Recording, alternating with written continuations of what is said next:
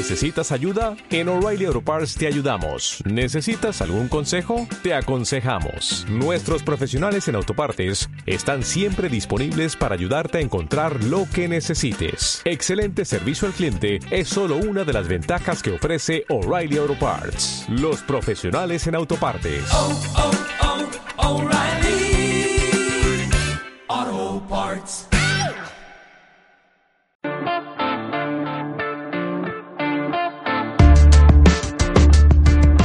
Bienvenidos a un episodio más del Estadio Fantasy Podcast. Soy Mauricio Gutiérrez, analista de Estadio Fantasy. ¿Cómo les fue en semana 3? Espero que hayan tenido en sus equipos a Drew Brees, a Adrian Peterson. Es correcto. Mauricio Gutiérrez mencionando a Adrian Peterson como uno de los líderes de Fantasy esta semana. Carlos Hyde Calvin Ridley, sorpresa. Robert Goods, que creo que también pudiera ser una buena sorpresa. Y Jordi Nelson, por supuesto que también. Creo que si alguien tenía a Calvin Ridley y a Jordi Nelson, seguramente estaban en su banca. Y por último, y para rematar, ¿alguien tenía a Dallas Gethert, el tight novato de Filadelfia? También lo dudo mucho. Una semana de muchas sorpresas. Y bueno, ya es momento de pensar en lo que va a suceder en la semana 4, qué necesitamos para mejorar nuestros equipos. Y como ustedes saben, los waivers son clave para avanzar a playoffs y mantener competitivo a tu equipo. Uno tiene que estar más activo que los demás, siempre, siempre estar pensando un paso adelante de nuestros rivales de fantasy. Y si no me creen que los waivers son la mejor herramienta para apuntalar un equipo, hoy por hoy, después de tres semanas, pudiéramos tener un equipo competitivo, quizá no tan sólido, pero sí muy competitivo, de puros jugadores tomados en waivers. Coreback, Patrick Mahomes, nada más y nada menos. De running backs, James Conner, el propio Adrian Peterson, Philip Lindsay, Giovanni Bernard, Austin Eckler, un poco probablemente Jordan Wilkins, Aaron Jones, que será eh, importante a futuro, y del lado de los receptores, Chris Godwin, Tyler Lockett, Quincy Enunwa, John Brown y algunos más por ahí que se me escapan. Así que, que el que me diga que no son importantes los waivers, por favor tiene que cambiar su perspectiva.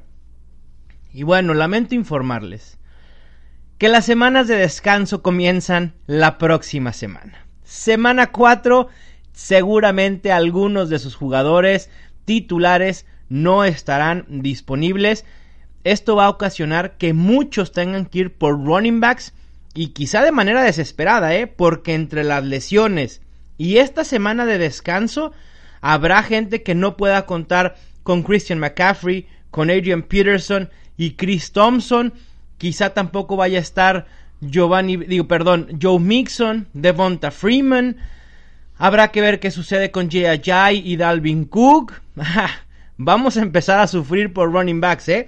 Pero eh, los wide receivers, la buena noticia es que en semana 4 no van a descansar jugadores tan importantes en fantasy porque estarán fuera Devin Funches, Jamison Crowder, Paul Richardson y DJ Moore. Pero a pesar de esto, estos waivers, esta oleada de waivers de semana 4 es extraordinaria para hacerse de wide receivers en caso de necesitar ayuda en esa posición en particular. Y pues comencemos entonces con las recomendaciones. Segundo jugador de los Bengals que aparece en el waiver 5 de manera consecutiva. Tyler Boyd, wide receiver de los Bengals, disponible en casi un 97% de ligas en NFL.com y 84% en ligas de Yahoo. Una disponibilidad altísima. Seguramente lo van a encontrar en sus waivers. Y para mí es la prioridad número uno de la semana. En tres semanas, Tyler Boyd ha logrado 12 recepciones, 249 yardas y dos touchdowns. Está solo detrás de AJ Green en porcentaje de targets del equipo con un 18%, bastante amplio, ¿eh? La verdad es que es un buen número de target share para Tyler Boyd porque con, con ese 18% ha podido ser efectivo. Además, está jugando mucho, pero mucho más que John Ross. Boyd ha estado en un 80% de snaps, mientras que John Ross solamente en un 57%, una diferencia bastante notable a favor de Tyler Boyd. Además, como lo he dicho desde hace mucho, el wide receiver de slot en la NFL está teniendo un auge impresionante y un aumento en su valor por jugar ahí en fantasy football. Tyler Boyd ha jugado el 79.2% de sus snaps saliendo desde el slot. En lo que va de la temporada, es el vigésimo tercer mejor eh, wide receiver en recepciones con 15, el onceavo en yardas totales con 249, decimotercero en yardas aéreas con 174, onceavo en yardas por target por 11.9 y, aunque no lo crean, Tyler Boyd es hoy por hoy el doceavo mejor wide receiver en fantasy de lo que va de la temporada. Sí, son tres semanas, es poco tiempo, pero parece ser que lo de Tyler Boyd es una realidad más que algo efímero. El presupuesto sugerido para pujar por Tyler Boyd en caso de que ustedes tengan waivers de este sistema de subasta es un 13 y un 16% del total de su presupuesto anual. El siguiente receptor no está en su tercer año como Tyler Boyd. Sin embargo, desde su temporada de novato, tres juegos y ya está dando de qué hablar y ha impresionado. Calvin Ridley de los Falcons, como ya muchos debieron de haber supuesto, está disponible en el 88.4% de ligas en NFL.com y solo en un 56% de ligas en Yahoo. Pero de todos modos, vale la pena ir a buscarlo en sus waivers si alguien lo soltó después de una muy mala semana 1. Tuvo una buena semana 2, 4 recepciones, 64 yardas, un touchdown. Y creí que esto pudiera haber sido algo esporádico. Hay que recordar lo que sucedió con Kenny Goladay en 2017, en la que en semana 1 contra Arizona se vuelve loco, 4 recepciones, 69 touchdowns, digo 69 touchdowns, imagínense si hubiera anotado 69 touchdowns, 69, 69 yardas, 2 touchdowns y después desapareció casi por completo y no volvió a generar más de 8 puntos fantasy en toda la temporada. Llega la semana 3 para Calvin Ridley y lo que parecía algo esporádico se convierte en una realidad todavía mucho mejor, ¿no? Siete recepciones, 146 yardas y tres touchdowns. Probablemente si ustedes vean su porcentaje de snaps, no vaya a ser tan alentador porque está jugando o ha jugado solamente en un 59% de jugadas contra un 82% que ha jugado Mohamed Sanu. Pero la realidad es que Mohamed Sanu está jugando en el slot mientras que Ridley es quien alinea del lado opuesto a Julio Jones y los Falcons no han utilizado sets de tres wide receivers en tantas ocasiones como por ejemplo lo hace Detroit Lions. Pero en las últimas dos semanas Calvin Ridley ha tenido el 20.96% de los targets totales del equipo. 21% es altísimo solo por debajo de Julio Jones, quien tiene un poco menos del 25% de los targets totales. Así que Calvin Ridley puede ser una muy buena opción, un wide receiver 3 con potencial. Yo les sugiero que pujen algo entre el 12 y 15%, ligeramente menos de lo que pudiéramos pujar por Tyler Boyd. Y el punto es muy sencillo. Prefiero a Tyler Boyd porque Tyler Boyd es el segundo a bordo de los Bengals sin duda alguna. Y John Ross está muy detrás.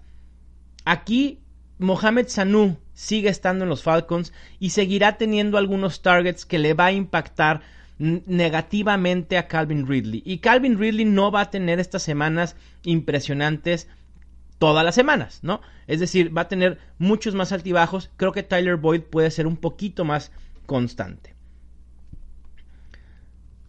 Pasando a otro receptor, ¿alguien sabe por qué se grita Jerónimo cuando saltamos? La verdad es que siempre que noto un touchdown Jerónimo esta temporada, siempre he tuiteado la frase famosísima de Jerónimo.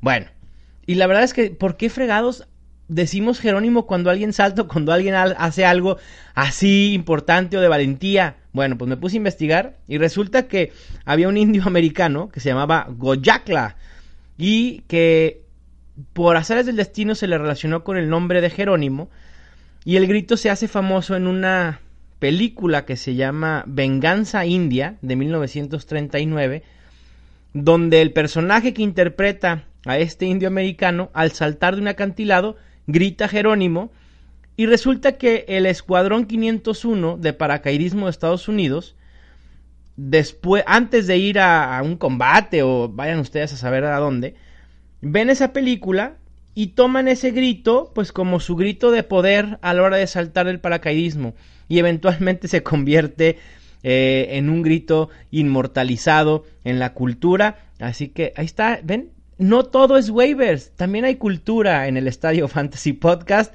para que sepan, si alguien les pregunta, ya sabrán qué responder. Y bueno, pues sí, el que puede dar ese salto o nos puede dar el salto que necesitamos para apuntalar nuestro equipo es justamente Jerónimo Allison, el wide receiver de los Packers, disponible en el 94% de ligas en NFL y en un 66% de ligas en Yahoo. No, sé a qué se deba la discrepancia de casi un 30% de una plataforma a otra. Me imagino que en la NFL, porque tener más, más ligas casuales, pudiera ser. ¿No? O, a lo mejor Yahoo tiene ligas un poco más amplias, o de más equipos, también pudiera afectar. Bueno, el chiste es que Jerónimo Allison ha tenido al menos cuatro targets en los tres primeros juegos. Y, y, sí, cuatro targets, pues no es algo que digas, ah, qué bruto, lo quiero en mi equipo de inmediato. Sin embargo, ha tenido al menos 64 yardas en cada uno de sus tres juegos de temporada.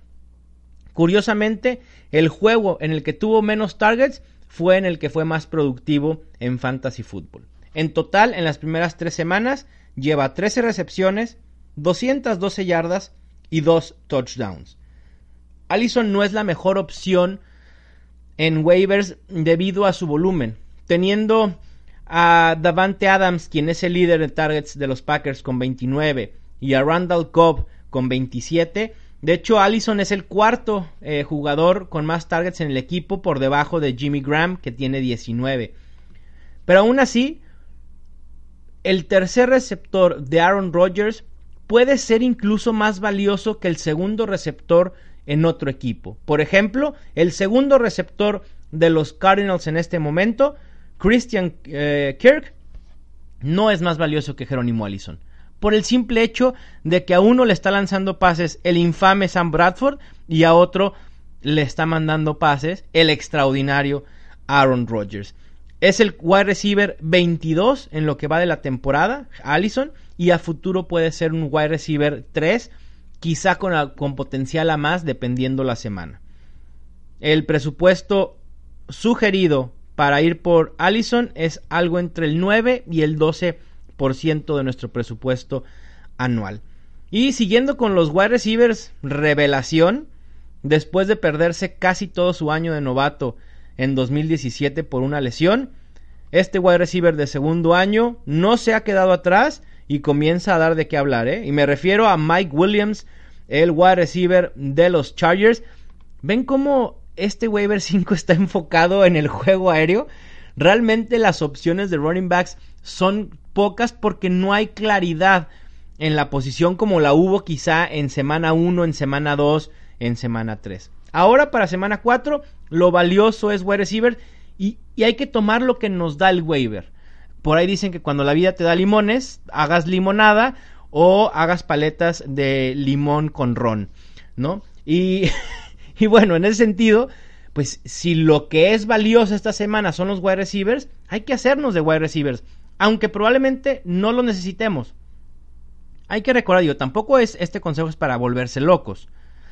Pero si tú tienes el waiver 1, el waiver 2 o el waiver 3 y quizá no necesites un wide receiver, seguramente Tyler Boyd o Calvin Ridley sea más valioso que lo que ya tienes en tu banca. Suelta uno y ve por alguno de estos wide receivers. Es preferible que los tengas tú y no necesitarlos a que después te enfrentes contra ellos porque los dejaste pasar y te hagan perder una semana. Eso sí sería catastrófico. Pero bueno, vamos con Mike Williams. Primeras dos semanas de Mike Williams fueron muy tranquilas, pero constantes. Promedió 8.4 puntos fantasy por juego. Nada malos, nada espectacular, pero explota en semana 3, 81 yardas, 2 touchdowns. Ha conseguido al menos 80 yardas y o un touchdown en los tres juegos que van de la temporada. Al igual que pasa con Jerónimo Allison, Mike Williams no tiene el volumen suficiente como para sostener un tipo de producción eh, que tuvo en semana 3. Es, es complicado que replique esto cada semana, sobre todo porque ha tenido 15 targets muy por debajo de los 24 que ha tenido Melvin Gordon. Sí, Melvin Gordon es el segundo jugador más buscado por aire de los Chargers y de los 26 targets que tiene Keenan Allen. La verdad es que sí es una diferencia sustancial. Y algunos me van a decir, a ver, entonces, ¿por qué Jerónimo Allison, que tiene también poco volumen, está en el 3 y Mike Williams en el 4? Y es muy fácil, es lo que les decía. Green Bay cuenta con una ofensiva mucho más prolífica, donde el wide receiver 3 o la tercera opción por aire puede ser mucho más valioso que a lo mejor la segunda opción de otro equipo o en este caso la tercera opción de los Chargers. Pero sin duda a Mike Williams vale la pena tenerlo en la banca, no hay la menor duda de que es alguien valioso. Algunas semanas tendrá valor como wide receiver 3, incluso como wide receiver 2. Y con las semanas de descanso que ya vienen a partir de la próxima semana, va a ser importante tener una banca sólida que tengamos jugadores que puedan salir al quite cuando no podamos utilizar a Julio Jones, a Odell Beckham, a Stephon Diggs, a Devante Adams, a Adam Thielen, etcétera, etcétera. Mi presupuesto sugerido para Mike Williams es algo entre el 6 y el 9%. Y para cerrar con las recomendaciones principales de este waiver 5 aéreo, ¿quién no ha sufrido por los Titans? Díganme por favor quién no ha sufrido esta temporada con los mal Titans. ¿Quién no? Si alguien dice que no, me parece que está denotando que no está poniendo atención en lo que está pasando en el fantasy o en lo que ha pasado en la temporada durante estas tres primeras semanas. En lo que va de la temporada, Travis Kelsey, Kyle Rudolph, Dallas Goddard, George Kittle, Red Allison, Jesse James, Austin Hooper, Will Disley, Jared Cook, Eric Ebron y Rob Gronkowski son algunos de los tight ends que han terminado en el top 5 por lo menos en una semana. Y no estamos hablando de nombres comunes, ¿eh? Yo aquí no veo a Trey Burton y no veo a Jack Doyle.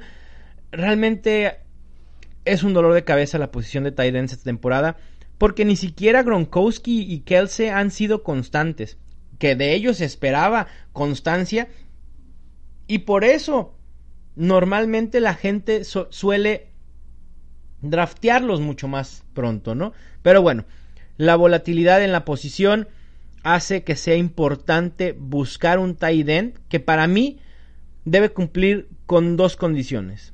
Muchos snaps jugados, o sea, yo quiero que mi tight end de fantasy esté en el terreno de juego y eso no basta, sino que también corra muchas rutas. De nada sirve que mi Tiden esté en todos los juegos si no corre ninguna ruta.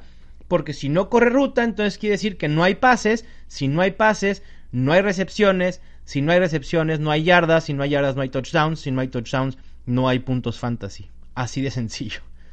Bueno, pues Ricky Seals Jones cumple con todos los requisitos. Si van a decir, ¿cómo vas a, a decir que una opción eh, buena para waivers es alguien que juega en la infame ofensiva de los Cardinals? Pues sí, lamento informarles que sí. Ricky Seals Jones está disponible en el 97% de ligas en NFL y en el 78% en Yahoo. Hubo una ligera mejoría en semana 3 con la ofensiva de Cardinals, hay que decirlo. Empezaron a utilizar un poco mejor a David Johnson y eso abrió posibilidades para otros jugadores. Creo que tarde o temprano los Cardinals tendrán que utilizar a Josh Rosen en vez de Sam Bradford y eso le va a beneficiar a Ricky Seals Jones, quien además ha jugado en el 91% de snaps este año, una utilización impresionante y por si esto no fuera poco, está siendo utilizado más como wide receiver que como tight end. El 62% de sus rutas corridas las ha hecho alineado como wide receiver y no como tight end. Seals Jones tiene 15 targets, mismos que David Johnson y Christian Kirk, y Larry Fitzgerald es el líder con 17. Es decir, la diferencia entre líder en targets que debía haber sido Larry Fitzgerald por mucho más, la diferencia entre líder y este segundo grupo no es tan abrupta. Y eso nos dice que entonces Seals Jones pudiera haber un incremento en targets eventualmente. Sus números no son impresionantes. Me queda no me queda la menor duda de que tú ves los números de Ricky Seals Jones en la temporada y dices, no, gracias, no lo quiero. 8 recepciones, 71 yardas, un touchdown. Pero justo por eso es el momento ideal para tomarlo de waivers, porque nadie lo va a voltear a ver. Seguramente puede ser tu segunda, tercera, cuarta opción en waivers y probablemente te llegue. Josh Rosen, si se convierte en el coreback titular de los Cardinals, le va a dar un empujón al valor de Ricky Seals Jones. Mi presupuesto sugerido serían entre unos 3 y 5% del presupuesto. Sé que muchos, como dije al principio, van a estar buscando running backs. Y los que estén en busca de running back en estos waivers, de verdad que van a tener un trabajo bastante complicado por hacer. Y tendrán que agregar a running backs de manera desesperada porque no hay opciones tan buenas como un Giovanni Bernard, como un Corey Clement que surgieron a través de las lesiones de los corredores titulares de sus equipos. Y eh, los nombres que van a escuchar quizá no sean alguien que tú digas, ah, lo voy a jugar con confianza en semana 4. No, sinceramente es que no. Pero es lo que hay y es en algunos en los que se tendrían que fijar. Nayem Hines de los Colts, hablé de él muchísimo durante la pretemporada.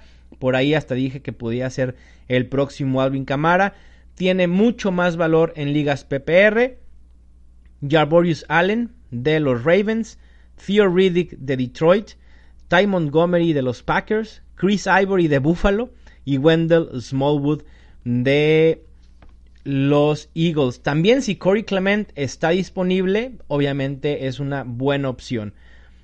Otros jugadores a considerar para esta oleada de waivers, que en caso de que estos cinco no estén disponibles o tengan a lo mejor el waiver 11 y tengan que ir un poquito más allá en sus elecciones.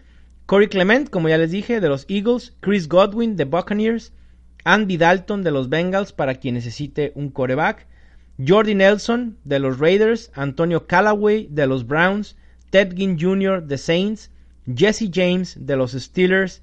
Dallas Goddard de Eagles, los dos, estos últimos tight ends, y Ryan Grant de los Colts. En waivers para ligas más profundas, y cuando digo ligas más profundas me refiero a ligas de más de 12 equipos, con una banca muy amplia, es decir, más de 6 opciones en banca. Estos son los, los jugadores a tener en la mira. Baker Mayfield y Ryan Tannehill como corebacks. Jesse James, tight end de los Steelers, que también ya nombré hace rato. Paul Richardson de Redskins. Christian Kirk de los Cardinals. Mark Andrews, tight end de los Ravens. Hakeem Grant, wide receiver de Dolphins, y Marcus Murphy, el running back de los Bills.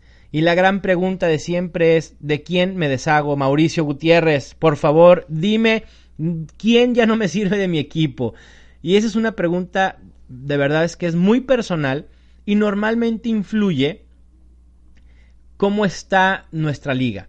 Es decir, si yo, si yo juego en una liga que solo tiene cuatro lugares en banca, las opciones se van a cortar y a lo mejor ahí un Rex Burhead, un Sonny Michel, eh, o sea, gente de ese calibre, no tienes un, quizá un Doc Baldwin que sigue lesionado, es candidato a ser soltado.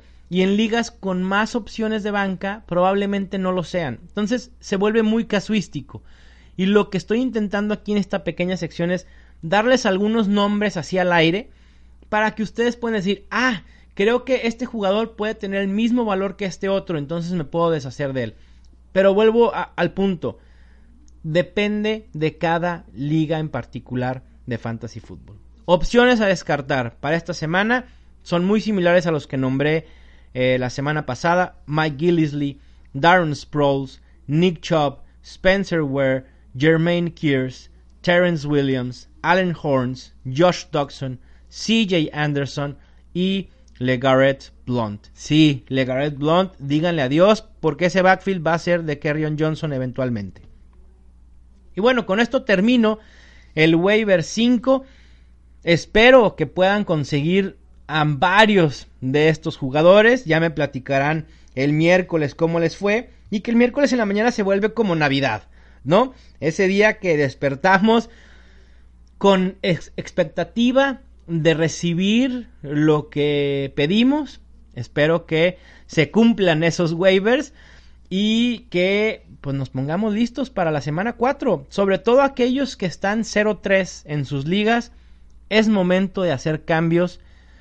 Eh, no sé si drásticos, pero sí de hacer cambios. Intenten trades, sobre todo si estás 0-3 y tienes a un jugador muy valioso de primera ronda como Odell Beckham, Julio Jones, eh, Melvin Gordon quizá. Gente de ese calibre, jugadores de ese calibre, te recomiendo que intentes un trade 2 por 1. A lo mejor dar a Melvin Gordon a cambio de Jordan Howard y un receptor de medio pelo para poder comenzar a tener mejores opciones titulares. Porque si va a 0-3, puede ser que hayas tenido muy mala suerte en tus enfrentamientos, pero también puede ser que tu equipo no tenga los suficientes elementos titulares como para estar compitiendo. Así que es momento de hacer esos trades, de intentarlo. Nada pasa pidiendo opiniones. Vayan con los expertos. Si a mí me quieren preguntar, háganlo con toda confianza. Ya saben que en redes sociales intento responder la mayoría de sus dudas. Les mando un abrazo. Ya saben que toda la semana estará llena de contenido fantasy. El martes quedan publicados los waivers y obviamente a los waivers y los rankings por la noche. El miércoles el semáforo fantasy. Jueves el artículo de las defensas a considerar eh, si están jugando con la estrategia de streaming. El viernes la previa de la semana. Y el domingo nos vemos en YouTube, Periscope y Facebook Live con las transmisiones del Game Day Fantasy Football. Les mando un abrazo y nos escuchamos en el próximo episodio del Estadio Fantasy Podcast.